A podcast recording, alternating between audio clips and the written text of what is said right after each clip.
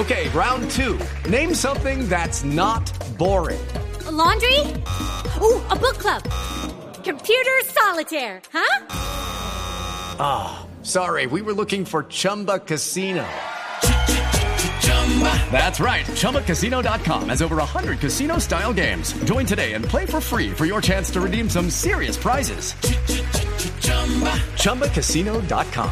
No purchase necessary. Full prohibited by law. 18 plus terms and conditions apply. See website for details. Estamos en Viajeros por Naturaleza, una serie web que explora los tesoros naturales más sorprendentes del país. Acompáñame y encuentra tu destino en viajerospornaturaleza.com.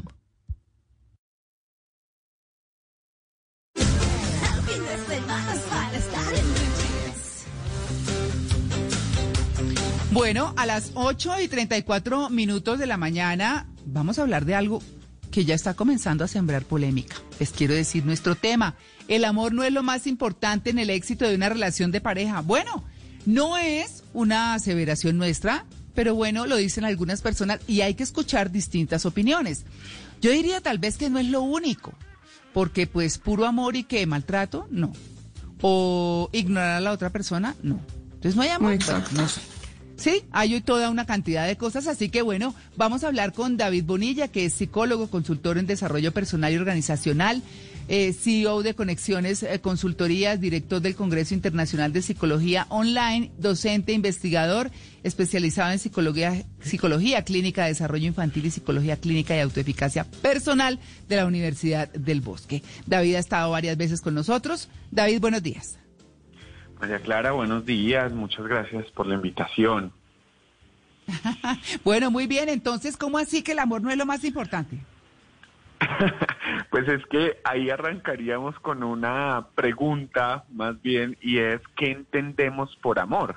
Porque Ah. creo que es ahí donde la mayoría de las personas tienen la dificultad, porque se han hecho unos imaginarios, se han hecho unas creencias asociadas a, a lo que ellos creen que es el amor y desde esa expectativa y desde esa creencia se vinculan en una relación de pareja. Entonces, yo arrancaría por ahí y diría que definitivamente no es lo más importante.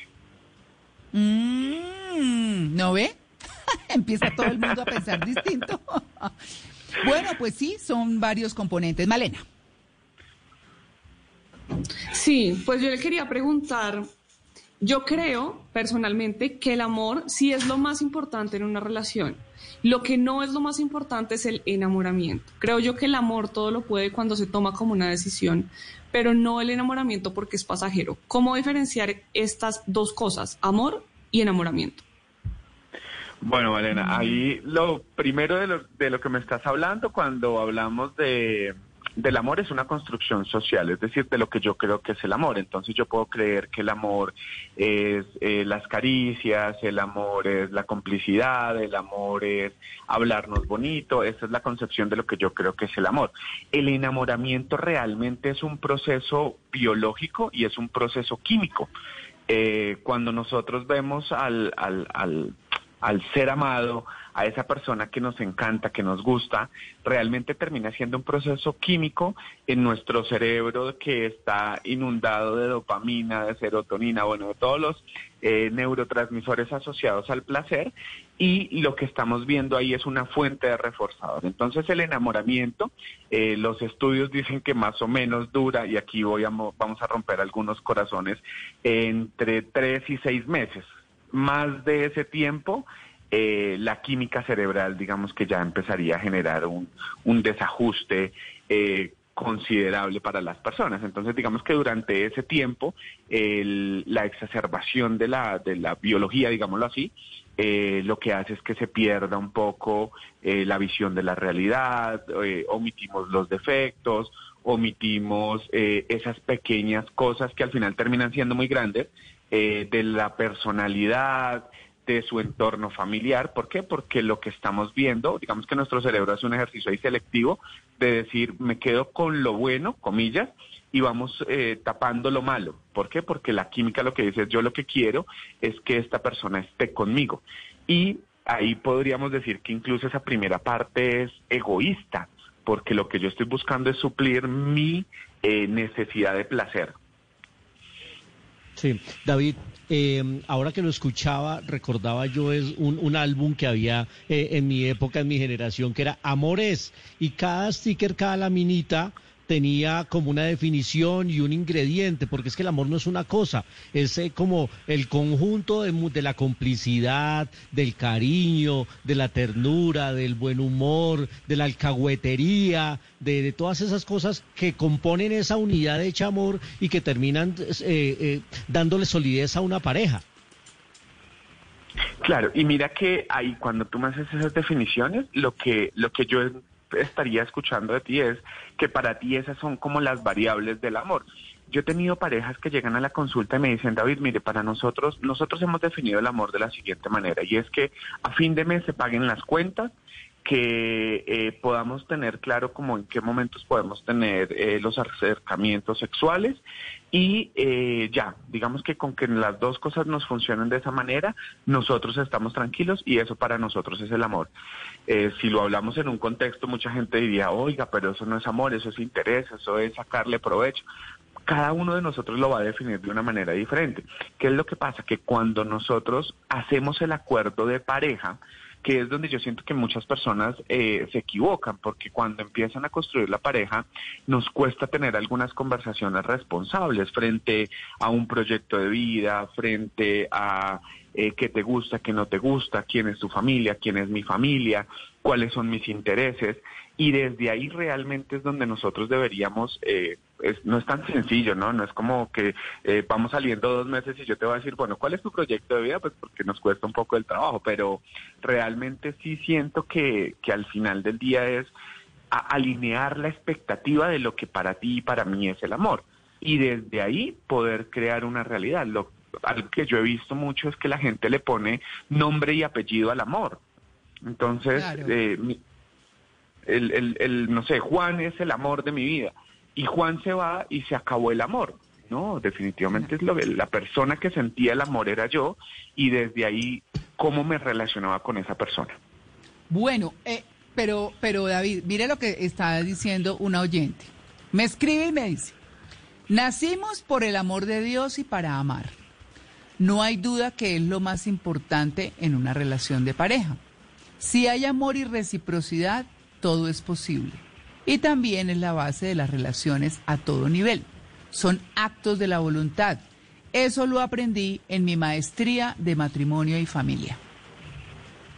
Claro, Mm. es que ahí, ahí el acto, el acto de la voluntad es lo que define el, el concepto, ¿sabes? Porque incluso desde, desde un tema cultural, nosotros digamos que como, como sociedad venimos siendo eh, fuertemente influenciados por la Iglesia Católica y la Iglesia Católica también nos define algunos conceptos del amor, de las relaciones, de todo esto, y socialmente y culturalmente los hemos los hemos ido trascendiendo.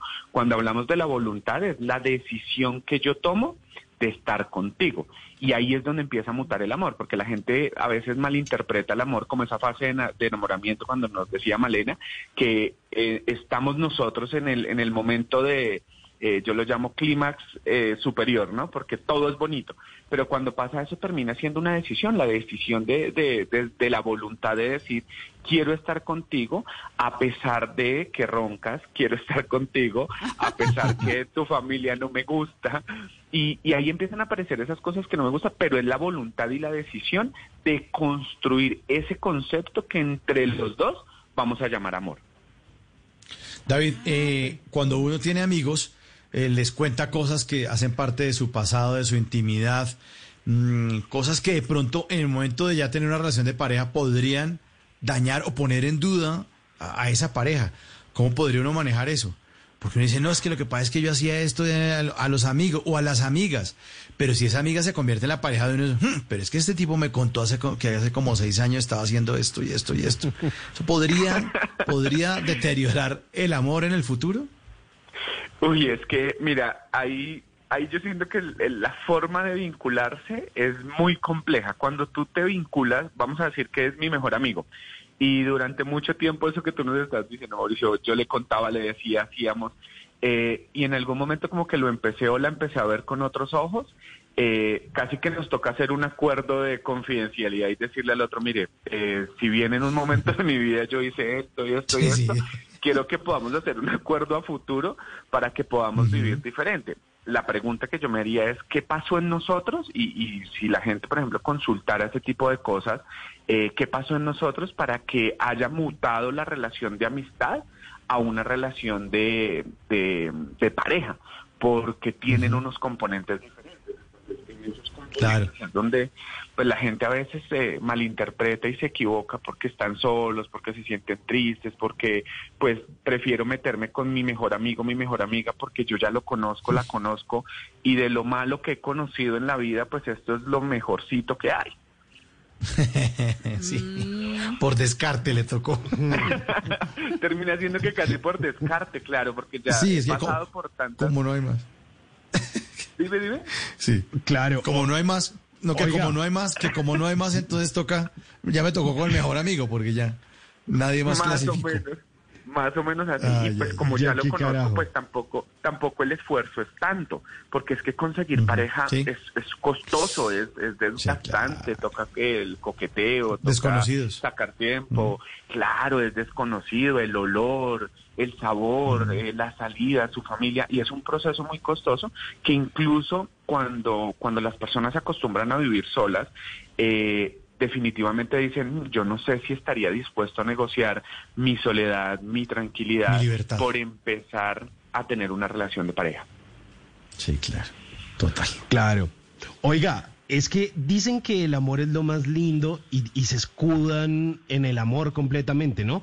Que el amor todo lo puede, todo lo soporta, todo lo perdona, lo ponemos como en un pedestal. Entonces decimos, no, yo no voy a dejar porque lo amo. No, yo me aguanto eso porque la amo. Eh, no sé qué, porque, porque el amor, porque el amor. Pero se nos olvida que para amar al otro, primero hay que amarnos a nosotros mismos, ¿no? Y, y- y yo creo que el amor no todo lo soporta. Porque cachos, cachos, golpes, eso, eso no es amor. Sí. Por más de que a, a veces uno se genera ideas falsas del amor. Mira, Simón, ahí hay una cosa y es el esa, esa concepción, la definición que tú diste de, de que el amor todo lo soporta y demás, es un apartado, eh, digamos que no me quiero meter en problemas, pero es un apartado eh, de, de un versículo, de una parte de, de la Biblia, que se plantea de esa manera, pero se ha malinterpretado porque al final lo que nos están hablando y, y es como de ese amor superior, de ese amor divino, de ese amor que pues como que si lo viéramos en un tema espiritual, casi que ni siquiera nosotros podríamos entenderlo y todo lo soporta, todo lo aguanta. Pero aquí y ahora, en el, en el mundo terrenal, cuando a mí desde pequeñito me han dicho que el amor todo lo soporta, todo lo aguanta, todo lo espera, todo lo, eh, lo acepta, pues lo que yo estoy haciendo con mis hijos, con mis hijas, es decirles, cuando tú seas grande, si tu esposo o tu esposa te maltrata, eh, tranquilo porque el amor todo lo puede. Y eso es una creencia que se ha venido arraigando en nuestra sociedad durante mucho tiempo, que además se convierte en, en vender que las relaciones son un drama, ¿no? Yo no sé si ustedes lo han escuchado, estoy seguro, que dicen, Sí. es que relación que no se pelea no es relación. Yo le digo a la gente, ¿en serio? O sea, usted se mete en una relación desde antes sabiendo que va a estar peleando todo el tiempo, que hay diferencias, claro, que hay días donde, eh, no sé, donde ya no te tolero y estoy muy incómodo y estoy molesto y no quiero hablar contigo, también, pero no puede ser todo el tiempo, porque si no lo que se vuelve eso es un drama todos los días tipo novela mexicana. Sí, sí, sí, sí. Que si no es sufrido, Claro, no es amor. claro.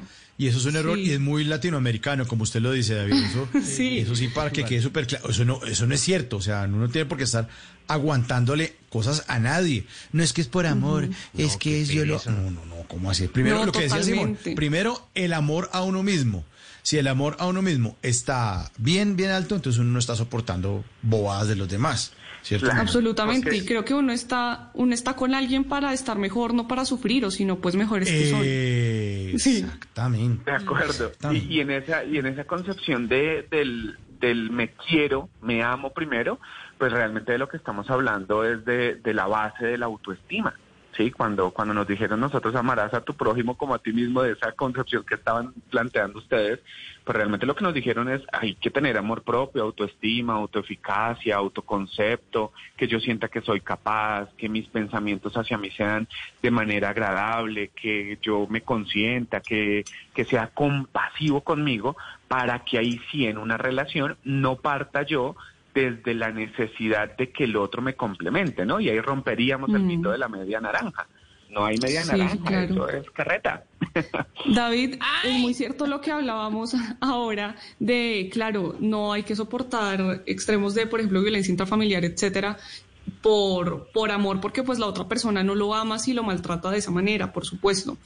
Pero creo que sí tiene mucho que ver nuestra cultura latinoamericana y cómo generaciones y generaciones crecieron viendo novelas de familias disfuncionales, de antivalores, etcétera, que normalizamos cuando éramos niños, no solo esta generación, sino muchas otras, viendo todo lo que veíamos, digamos que en televisión abierta.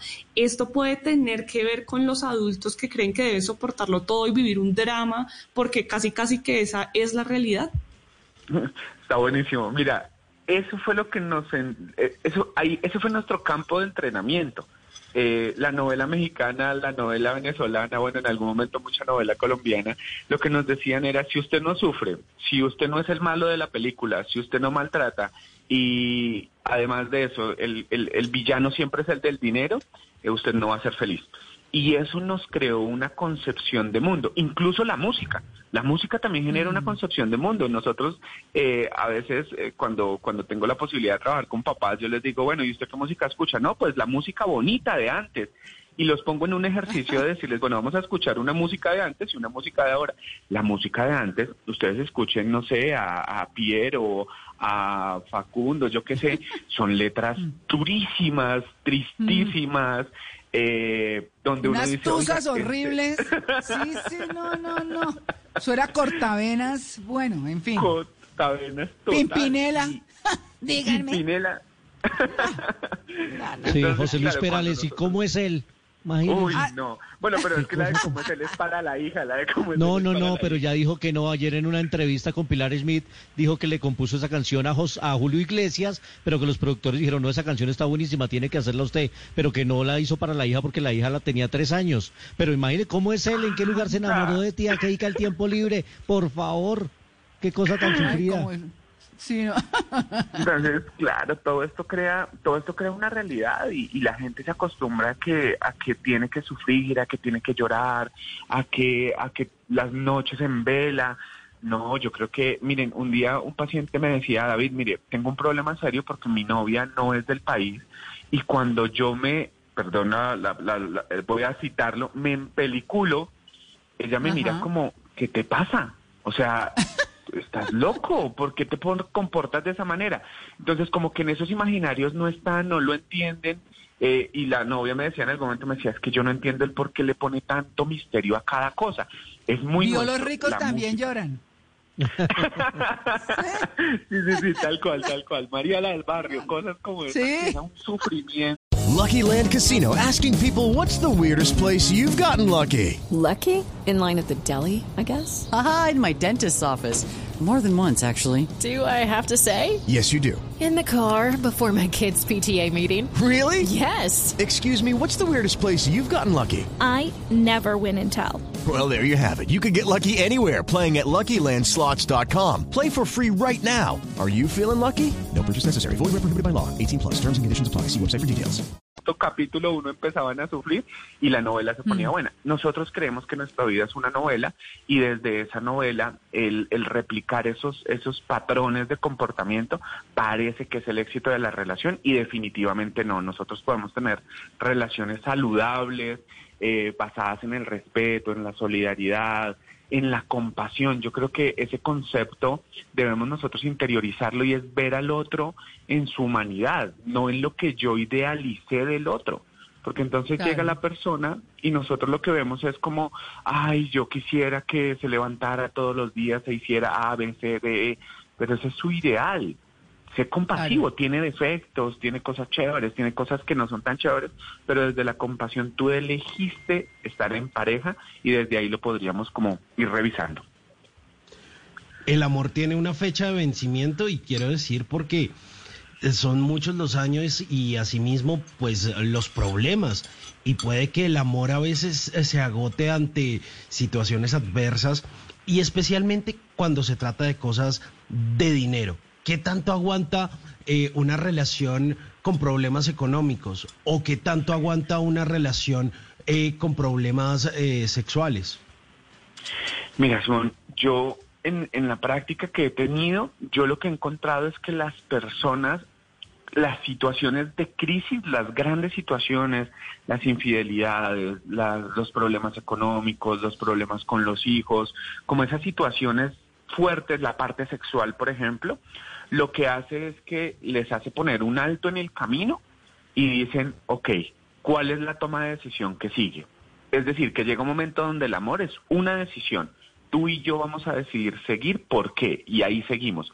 Las relaciones realmente, en lo que yo he encontrado, y, y muchos estudios lo han demostrado, se acaban por el día a día, por las pequeñas cosas, por la cantaleta, por el desorden, porque a mí me gusta que las llaves cuando yo llego estén en el cosito y tú las pones en la mesita.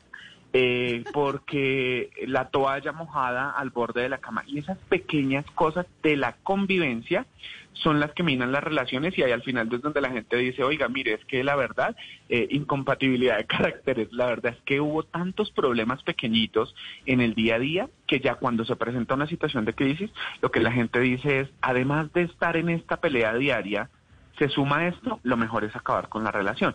Pero cuando las relaciones son medianamente estables, tranquilas y se presenta una crisis, por lo general la gente la afronta. Crisis sexual, crisis económica. Realmente en ese momento incluso la gente dice, venga, ¿qué vamos a hacer para salir de esta situación? ¿Qué es lo que pasa? Que a veces lo que encontramos es que uno de los dos no ha querido enfrentar la crisis. Entonces tenemos una crisis económica y una de las de los miembros de la pareja empieza a trabajar, empieza a hacer, empieza a buscar, empieza a gestionar cosas diferentes y el otro simplemente como que se queda esperando a ver qué pasa, a ver si si se soluciona como de un día para otro y ahí es donde empiezan las diferencias eh, fundamentales en las relaciones de pareja.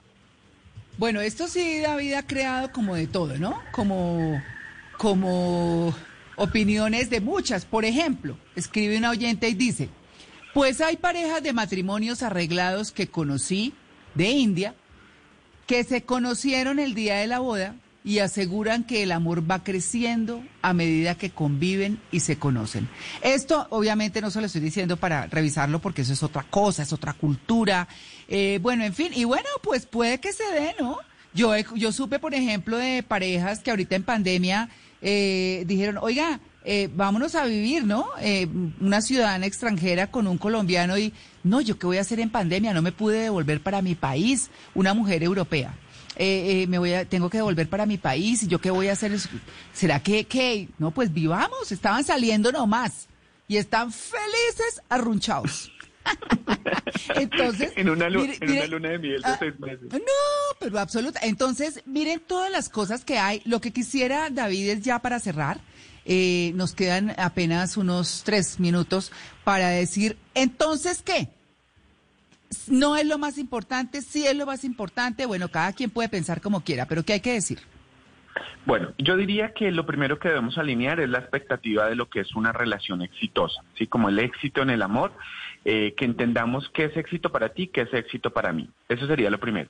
Lo segundo, reconocer cómo iniciamos una relación de pareja, si las inicié desde eh, la necesidad, desde el miedo, desde la soledad, o me encontré contigo, no importa el contexto, porque a veces dicen, no, si se la encontró saliendo a beber, eso va a ser terrible, ¿no? Pues es que yo estaba tranquilo, feliz, estaba disfrutando de mi vida ella también, y nos encontramos y pudo ser. ¿Cuál es la motivación, que sería como el tercer punto, cuál es la motivación para iniciar una pareja, para mantenerme en una pareja? Y cómo revisar tres aspectos fundamentales eh, para consolidar pareja, que tengamos cada uno un proyecto de vida, y que podamos tener un proyecto de vida compartido. Porque a veces yo no tengo proyecto de vida y mi proyecto de vida se convierte en mi pareja. El día que no está, se me acabó la vida. La parte de la sexualidad es supremamente importante. Casi que lo que determina que estamos en una relación de pareja es porque hay encuentros sexuales, porque tenemos eh, una manifestación exitosa de la sexualidad y la otra es el apoyo en ese camino de la vida, en ese acompañarnos en el día a día para pues para reconocer que decidí estar contigo y en ese decidí estar contigo podemos ir caminando juntos para empezar a hacerlo de una manera diferente, encontrar esos acuerdos, encontrar esos puntos comunes. Y mi respuesta ante eso que se planteó inicialmente, yo creo que el amor no es lo más importante. Al final eh, termina siendo como esa construcción que hacemos y desde la construcción, desde los valores, desde lo que me enseñaron mi familia, yo elegiré, porque es una decisión, estar o no estar en pareja. Bueno, eh, digamos, podría uno decir que no es lo más importante, pero es una de las cosas importantes, ¿no?